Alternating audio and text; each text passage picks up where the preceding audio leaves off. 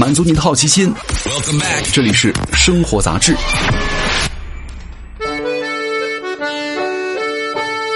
嗨，各位好，欢迎来到生活杂志，我是奥巴庆。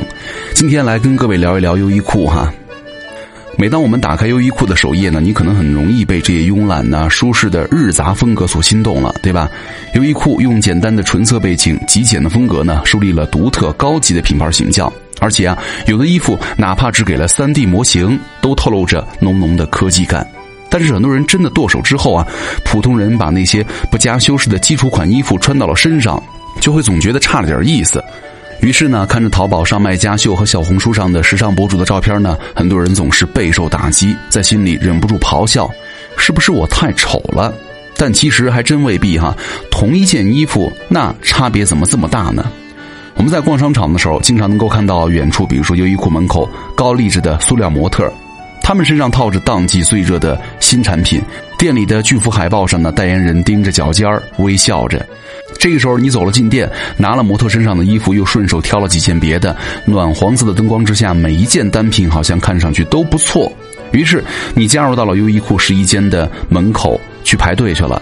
等待的人们呢，刷着手机，每个人好像都抱着一大堆衣服。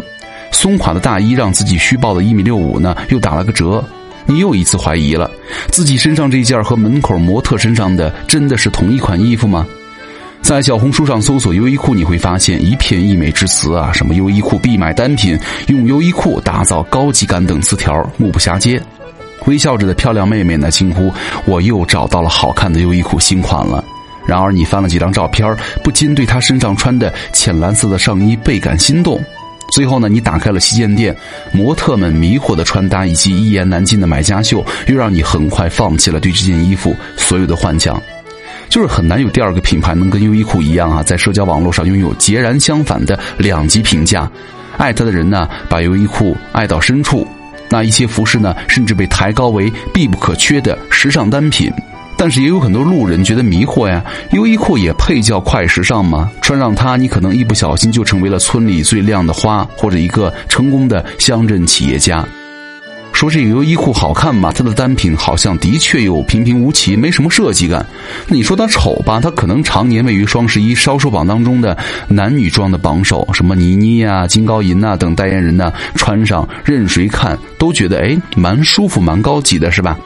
那有人把这个优衣库当做衡量人身材的标杆，说穿优衣库好看的人呢，穿什么都不丑。但每天依然有无数的年轻人不信邪啊，昂首挺胸的走进优衣库的试衣间，又灰头土脸的走了出来。这平平无奇的优衣库，凭什么有人就能够穿的这么好看呢？那最直接的原因就是模特本身就好看嘛。优衣库的真人模特大多拥有着常人难及的身材。行业本身呢，对于模特的身材就有着严格的要求。根据世界卫生组织的认定，成人的体重质量指数呢 （BMI） 低于十八点五已经属于过轻了。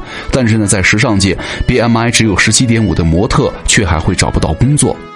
虽然优衣库呢对于模特的要求不像时尚界啊对于时装模特那么要求严苛，但是呢，绝大多数模特依然在多个方面吊打普通人呢。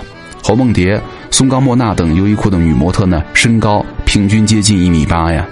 而跟个子高相伴的，往往都是优越的身材比例。一般来说，高个子的上下身的比例呢，更容易接近公认当中最美的黄金分割，视觉效果呢也更加的修长好看。比如说熊黛林等一些著名的九头身的女星，对吧？身高都在一米七五以上。但是呢，中国成年女性的平均身高是多少啊？一米五八。人体长度呢，也大多都是七到八个头长。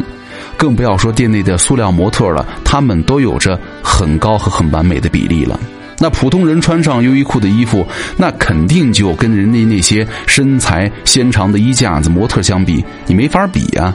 当然了，身高和身材固然重要，但不是决定性的。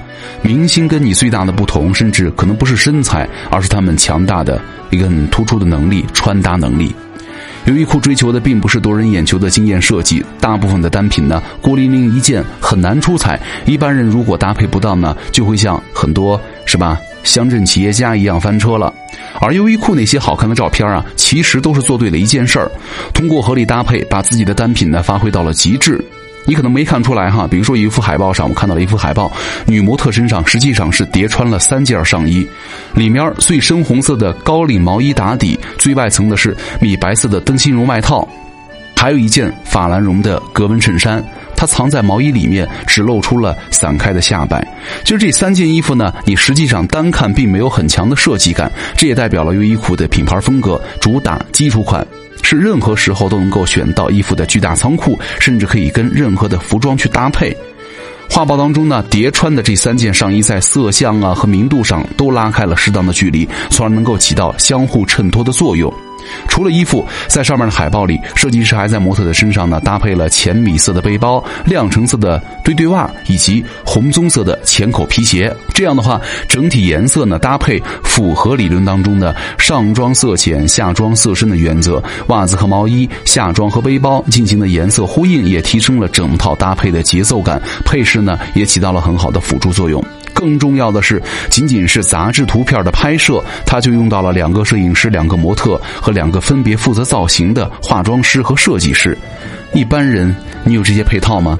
等早上你随便抓一件优衣库穿上就出门了，那很多人就说了，优衣库你穿不好看，其他衣服就更难了。其实除了衣服的搭配设计之外呢，很多的买家秀铺街还有一个重要的因素就是没有找到合适的尺码。量体裁衣是服饰合于人的最好的办法。过去呢，人们想要出门买衣服，要先到裁缝铺选布料，然后呢帮你量体打板裁剪，经历过漫长等待之后呢，你才能够取得自己的新衣服。直到今天哈，时尚庆典、影视剧拍摄等各种的活动当中啊，都要按照明星的要求，什么修改肩宽、袖长、腿是吧？让服装更合身、更好看。但是呢，我们普通人所购买的工业化成衣，要想降低成本，必须要形成规模效应，尽量用几个号覆盖所有身材的人。这也就意味着，就算是相同身高、相同体重的人，也不一定会适合同一个尺码。以女装为例哈，中国人呢国标啊，把人体的体型分为了 Y、A、B、C 四档。那么这四档的胸腰差的值呢依次递减，Y 体型呢对应的胸腰差是十九到二十四，C 体型呢对应的胸腰差则只有四到八了。所以说尺码它相对来说就不同，人和人穿起来也不一样了。而且现在的服装型号国标啊，还是一九八六年测量的数据为依据的。那这些年当中呢，咱们中国人很显然也变得更高且更壮了。人体的尺寸数据几十年当中发生了巨大的变化，但是呢，国家标准迟迟没有更新，对于服装企业的生产呢，早就失去了参考价值了。所以说，滞后的号型设计呢，让不同品牌不得不重新对于自家的服装尺码进行改变，这也带来了市面上杂乱的尺码标准，让消费者呢更难以挑到合适的衣服了。比如同样是 M 码的针织毛衣女装，优衣库的衣长呢，比如说五十五、五十六啊，都是厘米；而 Gap 的天猫旗舰店呢，根本就没有这个数据。所以说，要想挑到合适尺码的衣服呢，你需要每次都盯着品牌给出的尺码表啊，认真的对照，因为你曾经合身的 M 码，在不同的品牌看来可能没有这个号。相较而言呢，优衣库已经很注重衣服的版型了。在进军英国的时候呢，创始人就说了，伦敦的商品结构呢，基本上跟日本的差不多，但是呢，尺寸和体型不一样，所以说在版型上完全要根据当地的情况进行排版。而 Zara、H&M 等大多数的跨国品牌的尺码呢，却在全球只有一种。所以说，觉得自己穿优衣库不好看哈，大不了就去裁缝店把衣服呢改得更合身一点，再多学学啊衣服的搭配技巧，修饰一下就行了。毕竟啊，如果你的优衣库穿的不合身的话，那其他品牌可能就会更糟了，对吧？最后呢，祝各位都能够买到一件自己满意的、穿着合适的、好看的优衣库吧。好，感谢各位收听本期的生活杂志，我是奥巴庆，咱们下期见，拜拜。